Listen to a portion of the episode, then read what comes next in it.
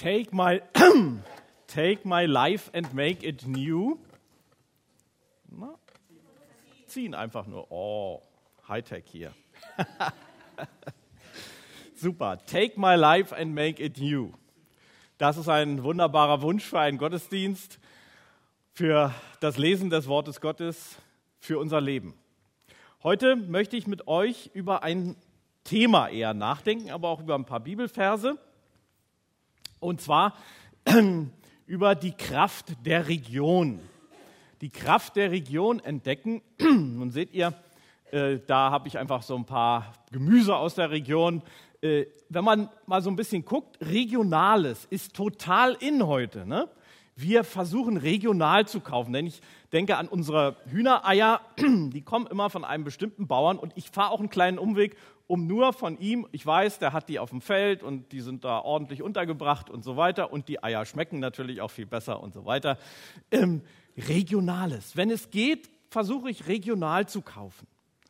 Äh, irgendwie ist das in, aber eigentlich ist das Gottes Prinzip schon sehr lange. Das boomt, dass man regional unterwegs ist. Und ich habe euch ein Sprichwort mitgebracht.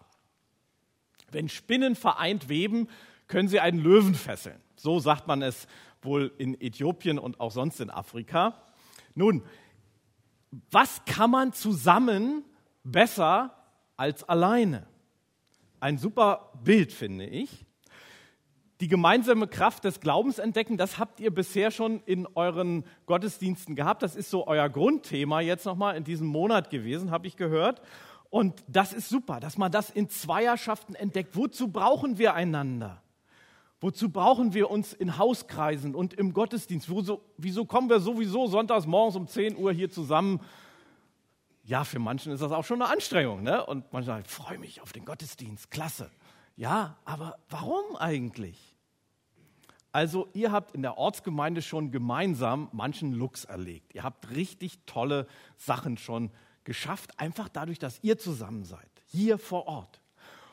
Und ich will mit euch einen Schritt weitergehen, ich will mit euch den Löwen erlegen. Wie kommen wir an den Löwen? Indem wir das Netz natürlich noch größer machen. Und das wollen wir uns anschauen. Wie versteht eigentlich die Bibel die Zusammenarbeit von mehreren Gemeinden, nicht nur von einer Gemeinde und in einer Gemeinde?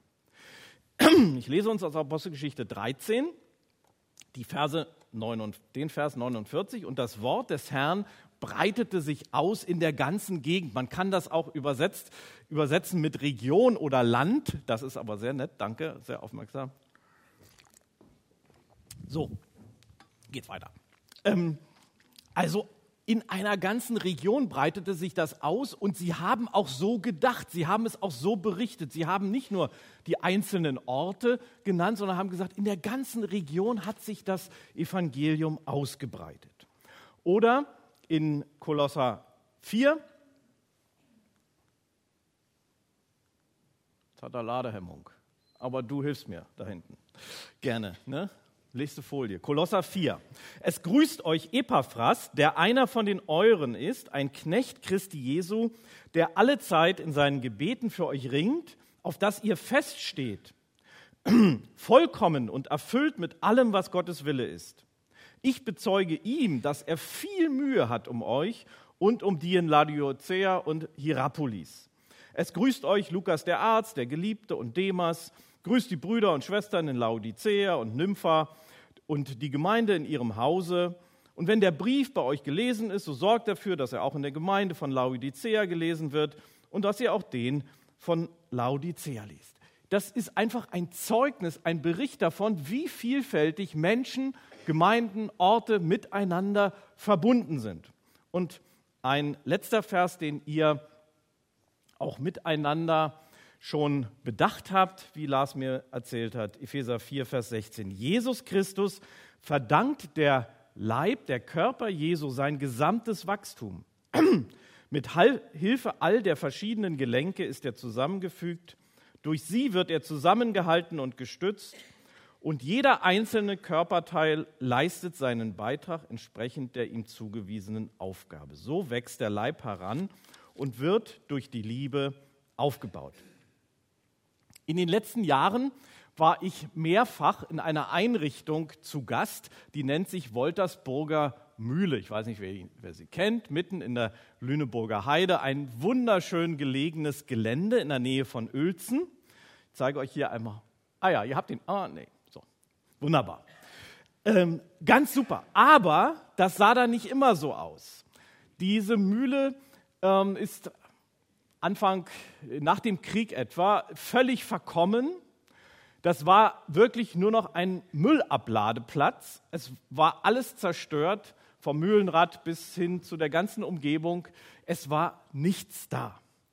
Und schließlich ist heute dort dieses Gelände, das ihr jetzt gleich auf dem nächsten Foto seht, ähm, entstanden. Eine Arbeitsloseninitiative. Christen haben begonnen zu sagen, wir wollen mit dem Geld aus unserer Region, mit den Arbeitslosen aus unserer Region etwas für unsere Region schaffen. Und sie haben dort angefangen, dieses Gelände zu kaufen, aufzuräumen und inzwischen ist dort ein spirituelles Zentrum entstanden.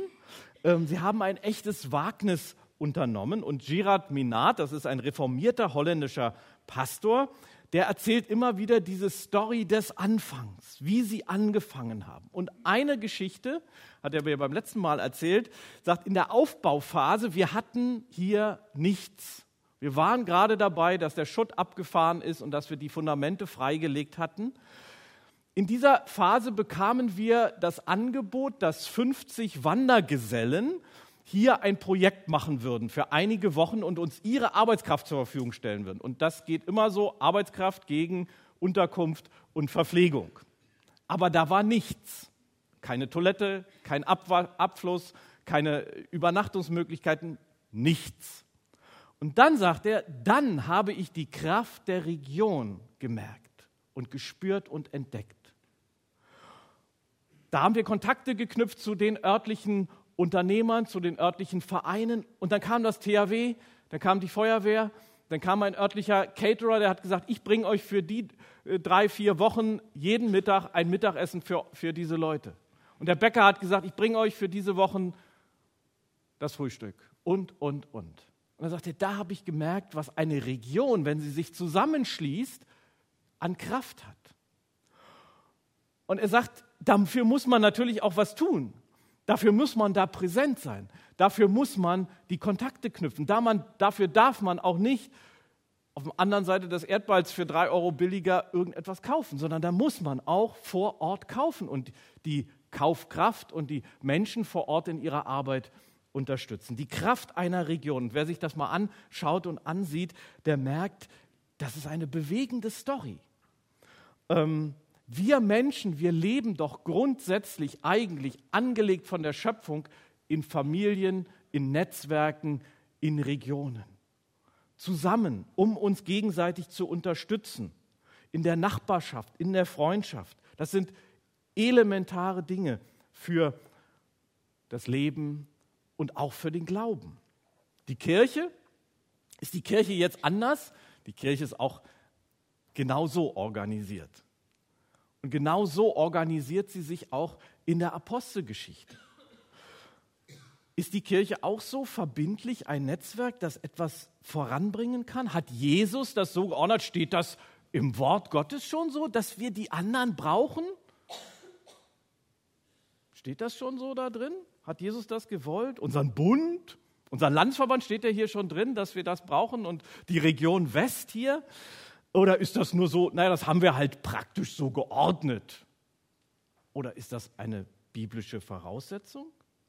Und wenn uns das zu teuer ist, mit dem Bund, mit der ACK und der Allianz, und wenn uns das zu viel Arbeit macht, da immer hinzugehen und die Kontakte zu pflegen und so weiter, dann lassen wir das einfach sein und sagen, ach, es geht doch uns eigentlich auch so ganz gut alleine. Also die Frage ist, ist das ein Zweckverband oder ist das etwas, was Gott so in seiner Weisheit auch geordnet hat? Sind wir eine Einrichtung Gottes, auch als konfessionelle Gemeinschaft? Schauen wir einfach mal in die Apostelgeschichte.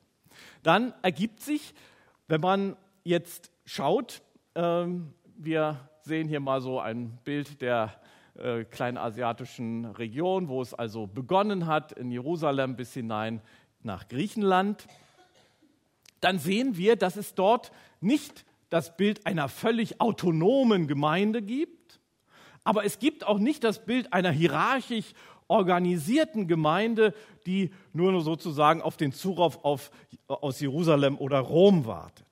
Nein, es sind Hunderte kleine Hausgemeinden. Und es ist doch in Jerusalem bei 3000 Leuten eine große Truppe, die sich auch gegenseitig miteinander organisiert. Sie sind verbunden in Galiläa, in Samaria bis nach Griechenland. Sie sind regional verbunden und sie sind vernetzt.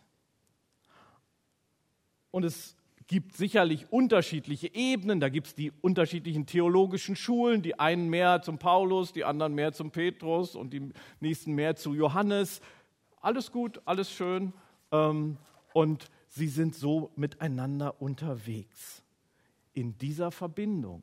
Ja, nicht autonom, aber auch nicht zentralistisch organisiert von oben herab. Darin liegt eine Spannung.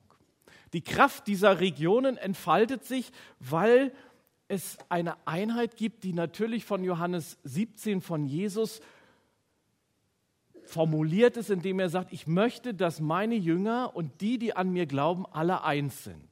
Da haben wir bis heute mit zu tun. Die Evangelische Allianz hat das immer wieder ähm, und die Ökumene und ACK, wir schreiben uns das auch immer wieder auf die Fahnen zu sagen, gucken, wie kann diese Gemeinschaft funktionieren? Und das bleibt eine Herausforderung für uns. Es geht nicht nur darum, dass wir uns im Hauskreis gut verstehen.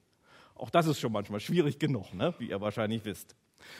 Welche Art war diese überregionale Verbindung? Es hat zunächst mal mit Personen zu tun.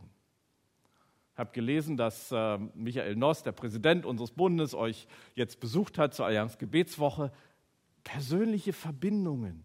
Man hat ihn gehört, man ist ihm begegnet. Es geht nur auf dieser Ebene auch in der Kirche damals. Es geht nicht um irgendein Amt, um irgendeine Funktion, sondern die Briefe, die Netzwerke, die E-Mails, die Skype-Kontakte, die es heute gibt, die Besuche. Sie haben damit zu tun, dass Menschen sich begegnen und dass diese Kontakte so gehalten werden. Und das passiert dadurch, dass der Apostel Paulus vielfach unterwegs ist, dass er dann seine Leute hat, die unterwegs sind, die Namen haben, die Persönlichkeiten sind. Und schließlich geht es um Autorität ohne Macht, ohne autoritär zu sein.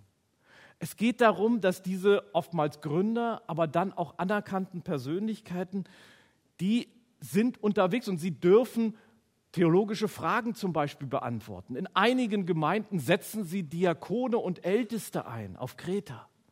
Ja, und in anderen Gemeinden gar nicht. Da sagt die Gemeinde, 3000 Leute, wählt euch aus. Da organisieren die Apostel das so ein bisschen, wie die Gemeinde das denn so machen könnte. Und dann macht sie das und setzt diese Diakone ein. Ganz unterschiedliche Möglichkeiten. Diese Leute, die mit Autorität da sind, sind nicht deswegen Autoritäten, weil sie jetzt ein Amt oder eine Funktion haben, sondern weil sie lehren, weil sie in ihrer Persönlichkeit von außen zwar kommen, aber überzeugen durch das Wort und die Gegenwart des Herrn. So sage ich es mal ganz fromm. Und so ist es auch. Und anders geht es auch nicht in der Kirche.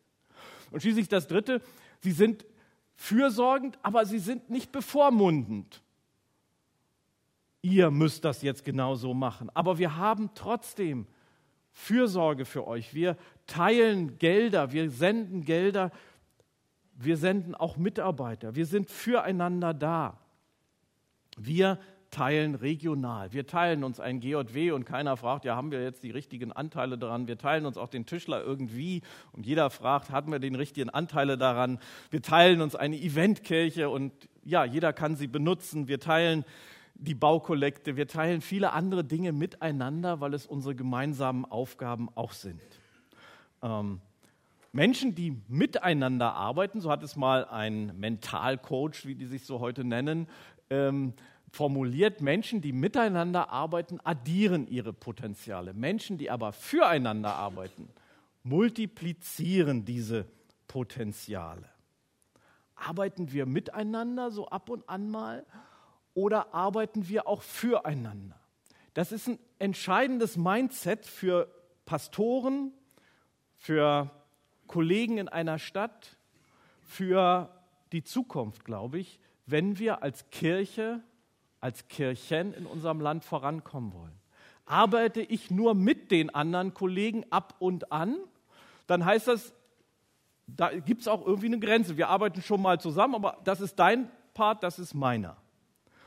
Kann ich für den Kollegen, für die Nachbargemeinde, für die Nachbarkirchengemeinde mitdenken und sagen, ich will für dich mitdenken, dass es dir genauso gut geht wie mir? Nehmen wir Verantwortung füreinander wahr. Da ist die katholische Gemeinde, die für den freikirchlichen ähm, Glaubenskurs kocht oder die pfingstliche Gemeinde, die für die evangelische Gemeinde beim Alpha-Kurs oder anderen Sachen den Verkündiger stellt. Oder die Musik. Wir wollen für euch sein. Wir wollen, dass ihr genauso mit eurer Art und Weise, wie ihr Glauben und Spiritualität lebt, vorankommt. Wir wollen das nicht nur miteinander tun. Das kann eine neue Ebene sein, die wir entdecken. Zum Beispiel im Neuen Testament, in Philippa 2, da gibt es den Epaphroditus. Schöne Namen, nicht wahr? Epaphroditus war einer, gibt den Namen nicht heute irgendwem. Also meine Tochter kriegt gerade ein Kind und ich habe sie gestern gefragt, ähm, wisst ihr schon einen Namen? Ein Mädchen wird es, ja, aber nein, Namen wird noch nicht verraten. Ich sage es auch gut, wartet mal, bis es dann soweit wirklich ist. Ähm, Epaphroditus. Also, der ist ein Gesandter der Gemeinde Philippi, nicht gerade die riesigste Gemeinde, und er ist in Rom, um Paulus in seiner Missionsarbeit zu unterstützen. Er ist gesandt von dieser Gemeinde. Haben die zu viele Mitarbeiter oder sonst was? Keine Ahnung. Jedenfalls, Paulus erzählt davon und sagt, der Epaphroditus, der ist hier in Rom und der hat viel Kraft investiert, der hat eine Missionsarbeit dort gegründet, der unterstützt mich dort. Zum Beispiel wie das Ehepaar Lange aus Bückeburg, die jahrelang wochenweise in Salzwedel waren und dafür gesorgt haben, dass es dieser Gemeinde jedenfalls jetzt wieder so gut geht, dass wir dort über die Berufung eines Mitarbeiters nachdenken können. Ganz entscheidende Dinge. Und Paulus hält das für selbstverständlich, dass eine Gemeinde ihren Mitarbeiter für eine längere Zeit in einer anderen Station sozusagen einsetzt. Und das war ja nicht gerade um die Ecke zeitlich begrenzt. Ob sie den auch noch bezahlt haben und unterstützt haben, keine Ahnung. Mission innerhalb der Region, die Kraft einer Region. Nun erleben wir das, dass wir in dieser Spannung leben zwischen, naja, wir sind autonom, wir sind für uns selber, aber wir brauchen auch die Verbundenheit mit den anderen. Wie geht das? Für mich sind das so zwei Pole einer Ellipse, könnte man sagen. Auf der einen Seite ähm, ja, wir sind autonom. Wir sind unabhängig und wir brauchen auch Eigenverantwortung. Wir brauchen die Unverbindlichkeit. Wir müssen aber am Ende nicht alleine stehen. Das wäre dann sehr negativ. Und wir brauchen den anderen Pol der Verbundenheit, der Abhängigkeit und der Korrektur, die dadurch entsteht, der Verantwortung füreinander. Und zwischen diesen beiden Polen haben wir uns als Kirchen, haben wir uns als Baptisten auch immer bewegt. Deswegen Bundeskonferenz 1951. Da zitiere ich mal aus einem Aufsatz von Uwe Swarat, der sagt, schon zwei Jahre nach der Gründung des Bundes, 1851, kommt es auf der Konferenz zu einem ausführlichen und sehr ernst genommenen Debatte zur Bedeutung und Funktion des Bundes. Und Julius Köbner, einer der Gründerväter des Baptismus, der hat das angestoßen und sagt, dass wir hinsichtlich der Verbindung der Gemeinden zu einer Einheit noch nicht gekommen sind, wie die Schrift es fordert. Bisher, so sagt Köbner, stellten die Baptisten die völlige Unabhängigkeit der Gemeinden voneinander viel höher als ihre Vereinigung zu einem Ganzen. Das entspräche nicht der Schrift. Und dann sagt er, Gott will die Menschen nicht voneinander unabhängig machen, weder die Einzelnen noch die Gemeinden. Er will sie vielmehr durch Liebe verbinden. Und das ist auch die einzige Klammer, die da uns einen Weg immer wieder weist, das auszutarieren. Und wer verheiratet ist, der weiß, das ist so ähnlich wie in der Ehe auch.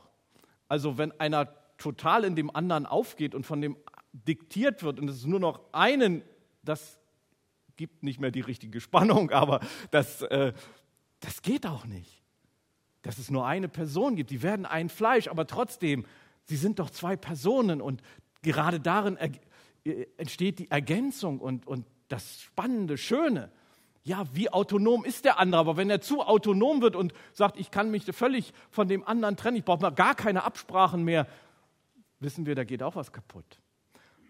Wir werden das immer wieder neu austarieren müssen, welche Abhängigkeit und Unabhängigkeit wir voneinander haben. Und das bedeutet, dass es in der Liebe Gottes, und die Liebe ist das entscheidende, der entscheidende Kit von Gemeinde natürlich auch, wie das funktioniert. Welche Kraft steckt jetzt in der Region? Was können wir in der Region an Kraft entdecken? Das sind zwei Dinge, die mir hier auffallen einfach. Das eine ist das Thema Wachstum. Wachstum, Epheser 4, Vers 16, Gott baut seinen Leib auf. Er baut den Leib auf. Ich habe jetzt eine Tochter, die wird in dieser, also wir haben äh, mehrere Kinder, die sind schon alle erwachsen und die älteste wird heute, äh, wird in dieser Woche 30. Und dann habe ich so drüber nachgedacht, naja, das Wachstum ist ja irgendwann abgeschlossen, also schon lange abgeschlossen, also das körperliche Wachstum. Aber doch wünscht man sich, und ich glaube, meine Mutter, die schon verstorben ist, äh, die hat sich das bei mir bis zum Schluss gewünscht. Also Sachen so, ah, Junge, könntest du nicht mal? Und ich wüsste bei meiner Tochter auch noch so ein paar Sachen, wo ich sage, da kann sich noch was entwickeln. Und bei manchen Sachen habe ich das auch bemerkt. Mensch, da hat sich was entwickelt. Toll. Also man kann auch noch wachsen, wenn man körperlich ausgewachsen ist, will ich damit sagen. Und Wachstum, was heißt das eigentlich? Wenn Jesus an seine Leute denkt, wenn Jesus an seine Gemeinde denkt, denkt er dann an den Körper, so wie ihr seid, und sagt, da ist der Harald und da ist der Bernd, da ist der Lars, die Steffi, und die sollen wachsen? Oder denkt Jesus an die Regionen und denkt, da ist die Gemeinde Herford, da ist die Gemeinde Bad Oeynhausen, da ist die Gemeinde in Werningerode oder in Wasbüttel. Die sollen wachsen miteinander und sich entwickeln als Zellen an seinem Körper? Oder denkt Jesus, wenn er an seinen Körper denkt, sagt, mein Körper ist dieser Leib, der wachsen soll, denkt er an den glimmenden Docht bei einer Gemeinde, bei einem Menschen, der seinen Glauben fast verliert?